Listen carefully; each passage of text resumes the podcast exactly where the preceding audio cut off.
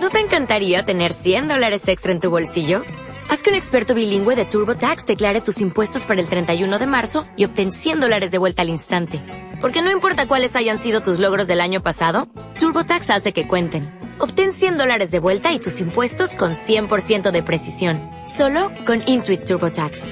Debes declarar para el 31 de marzo. Crédito solo aplicable al costo de la presentación federal con TurboTax Full Service. Oferta sujeta a cambios o cancelación en cualquier momento. Bienvenido a un sitio sin censura. Fuera del mainstream. Donde no sabrás lo que buscas hasta que lo encuentras. Aquí solo hay puro entretenimiento geek extremo. Y viejas encueradas. Pornstars, cabrón, pornstars. Puta madre. Todo esto es el Angel Cast Alive. Un espacio que no está pensado para todos. Pero que puede ser para ti. Solo conéctate a angelcast.com y encontrarás el lado real de tu fantasía. Abajo Sariñana. Abajo Sariñana. Bienvenidos a Abajo Sariñana. Es que le he cambiado como tres mil veces el nombre de este podcast. Eh, antes se llamaba Hollywood La Raza y muchos más. En otra ocasión se llamaba Permanencia Voluntaria, pero parece que esos nombres ya fueron tomados por algunas personas allá afuera. Así es que quería relacionarlo con un verdadero sentimiento que tengo hacia el cine y entonces de ahora en adelante se va a llamar Abajo Sariñana. Obviamente no vamos a hablar de Sariñana en este podcast. Es una, es una persona a la que detestamos. Así es que vamos a hablar de cosas más interesantes. Yo creo que cualquier cinéfilo o fan de la cultura pop en general, porque ahora ya hablar de cinéfilos es un poco estúpido. Fan de la cultura pop en general, eh, creció, bueno, por lo menos que tenga trein, de, trein, de a lo mejor como mayor de 25 años en adelante, creció o sabe mucho sobre Star Wars, ¿no? Yo soy de esos hiper nerds de Star Wars. Tengo muñequitos, tengo cereales, tengo loncheras, you name it. Y es muy raro para mí, o yo lo yo veo como un freak a una persona que nunca vio Star Wars, ¿no? O sea, para mí es alguien que no debería de existir. La gente que no vio Star Wars debería de ser ejecutada. Y por eso es que me digné en invitar a un amigo, es de hecho, qué curioso que sea mi amigo, que no ha visto Star Wars. Su nombre es, ¿cómo te digo? Jorge Pedro, Jorge. Ah, Jorge Pedro está bien. Te digo un apodo para que la gente no atente en tu contra en la calle. No, Jorge Pedro está bien. bueno, Jorge Pedro es una persona que, que, que, no es fan del cine ni nada, pero ve cosas extrañas, ve cine español, le gusta Alex de la Iglesia, bla, bla, bla, pero no ha visto Star Wars. Yo quiero saber qué diablos, qué chingado se siente haber crecido en un mundo que ha visto Star Wars y no haberla visto jamás. Yo no creo que sea tan grave no haber visto Star Wars. Digo, me creo que es peor ser Sariñana, ¿no? O que te guste una película de él. Pero. amor extremo. Claro. pero entiendo que, que, sí puede resultar, eh, por lo menos anecdótico, ¿no? Que, que, alguien no haya visto Star Wars, porque eh, es un fenómeno que ha durado décadas enteras y que ha continuado y parece seguir continuando. Y ha enriquecido a George Lucas. Eh, y a mucha otra gente, ¿no? Ah, por supuesto. Incluyéndote eh, a ti, que has vendido muchas figuritas de Star Wars. sí, pero piratas. Yo no creo que sea tan grave. Eh, sí, sí, sí puede resultar anecdótico, divertido, chistoso, pero no es tan, tan, tan extraño, me parece. Yo tengo 26 años. ¿Cuándo salió la primera? Ni siquiera sé cuándo salió la primera. Eh, es del 79. Yo todavía no había nacido. Nací en el 80. No, 77. Star Wars no es 77, sí, claro. Yo, yo tenía menos 3 años. Mis papás estaban casándose. Tenías menos 3 años. Sí, eh, entonces yo no sé si sea una onda generacional, pero alguien que nació en el 80, tal vez como, como que no es tan natural que, que hayas visto por lo menos la primera película de Star Wars, ¿no? Claro. Eh, no sé, no me parece que sea tan extraño para alguien que nació en el 80. Pero no te metían al bote de la basura en tu escuela ni nada por el Lo estilo. que pasa es que pasé mi infancia en Guatemala. No, no es cierto. ahí, ahí no, no, saben lo que es el cine, güey. No, estuve, estuve en la Ciudad de México en los años 80. Es decir, parece que los ingredientes estaban dados para que, al igual que todos mis compañeritos generacionales, yo estuviera viendo Star Wars, pero simplemente no lo hice, nunca lo vi. Abajo.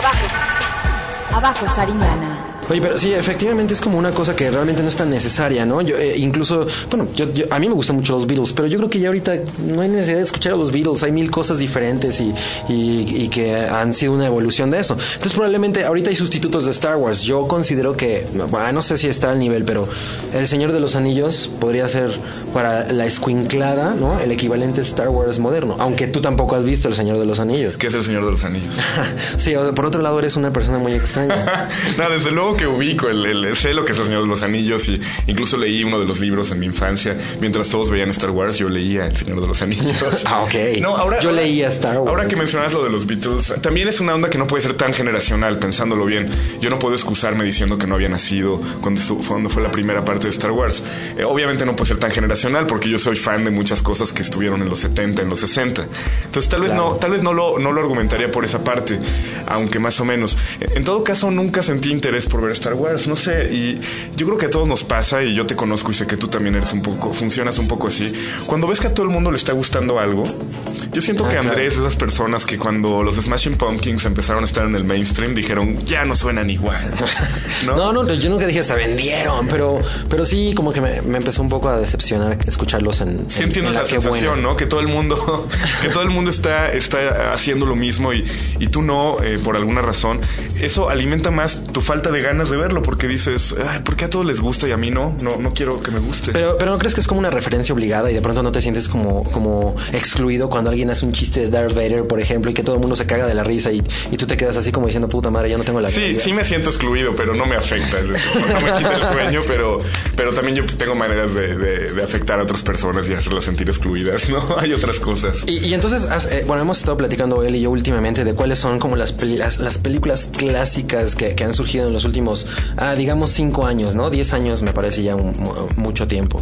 Pero, pero definitivamente yo no creo que ninguna haya logrado lo que, lo que logró Star Wars, ¿no? Por lo menos no hay, no hay chamaquitos comprando legiones de muñecos de The Matrix, ni tampoco de Kill Bill, ni tampoco del, ni siquiera del, del Señor de los Anillos, ¿no? Como tal, por mucho que sea una gran película y lo que quieras. Entonces, realmente no, no se repite el mismo fenómeno. Y aquí era una, una cosa que te quería preguntar.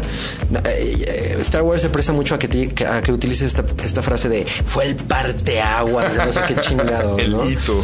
Y, ento- y- y entonces, ¿qué pasa después? ¿Qué pasa con ustedes que, que, que, no la vieron o que... Yo, yo, yo he pensado y en la mañana platicaba con María José y Gerardo, también de toque de queda, eh, acerca de, de, de cómo, bueno, ya voy a sonar como académico, ¿no? Como, como- Esto también es la universidad. como de la universidad, pero este, esta como ali- eh, proceso de alienación, ¿no? Eh, la cultura pop en sí misma tiene que ser así. Es un, es un proceso que aliena a las personas, que las alimenta de, de productos culturales, ¿no? Y, y es y, y bajo un, un denominador de mercantilismo. La cultura pop es eso, se vende y se consume. Ah, claro. punto. Y es. Entonces, el hecho de que haya, claro, yo, yo no le pondría un juicio moral, no es ni buena ni mala, simplemente ahí está y es parte de lo que somos. Pero al, al, al tener esta base como mercantilista, necesariamente tiene que venderse y venderse mucho. Yo creo que en los 70 y en los 80 estaba como bien fuerte eso y, y, y Star Wars era un producto fácilmente rentable y, y pudieron eh, explotar todo el fenómeno y toda la gente pues se alienó de alguna forma porque te estaban bombardeando y siguen haciéndolo con la idea de Star Wars, Star Wars. Abres una revista y hay referencias a eso, ves la tele y hay parodias de eso. Claro. Ves a Andrea al lado y tiene una playera de eso.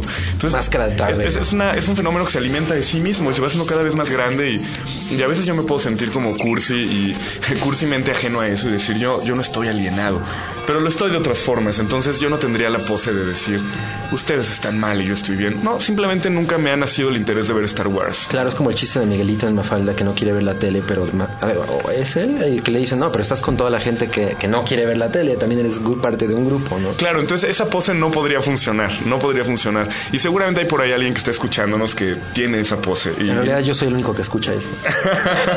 Abajo, Sariñana. Esa es la única verdad. bueno, yo también lo voy a escuchar y, y quiero mandar un saludo para no, no.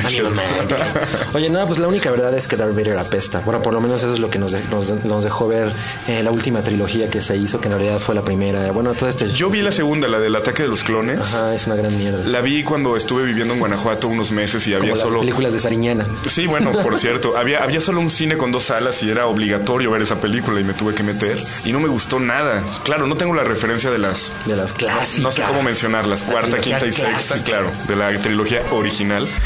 Pero la segunda, esta de los clones, no me gustó nada, es aburridísima. ¿No? Pues en realidad, además de aburrida, es como bastante absurda. Y mal hecha, ¿no? Es un poco como el tigre de Santa Julia, ¿no? La- la- la- No, pero nada más que la otra tiene un chingo de dinero, ¿no? Y el Tigre de Santa Julia le hicieron seguro con tres pesos. En cuanto, en cuanto a la ambientación y tal. Pero, pero bueno, pues yo no sé si algún día vaya a ver Star Wars. Me imagino que. Mi mamá intentó hacerlo en los 80 porque mi Es familia. lo que sí. intentó hacer en los 80. Eh, poner, poner, poner una de las películas de Ah. Star Wars. Y, y no, me aburrí mucho, me quedé dormido, no, no pude terminar de verla. Oye, pues muy mal, ni modo. Quizá termine haciéndolo algún ¿Qué, día. qué clase de amistades tengo? Chale. Oye, pues la verdad es que yo crecí con, con la imagen de la princesa Lea semi encuerada en el regreso del Jedi y me siento muy orgulloso de eso. Ah, Ahora entiendo mucho. Bueno, ni modo, hemos llegado al momento en el que nos tenemos que despedir, pero eh, seguramente pueden leer el, el blog de Jorge Pedro que va a estar en línea en toque de queda. Parece que nos van a redireccionar, ¿no? Así es que si quieren enterarse de qué clase de persona es este tipo, bueno, pues pueden entrar a jorgepedro.blogspot.com.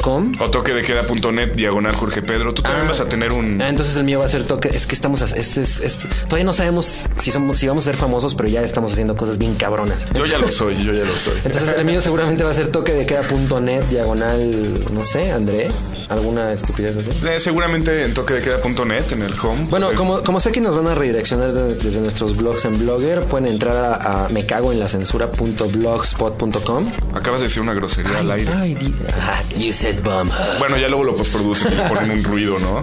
Le ponen una música de Amanda Miguel. Y muchas gracias. eh, aquí estuvo Jorge Pedro. ¿Hay, hay- hay algún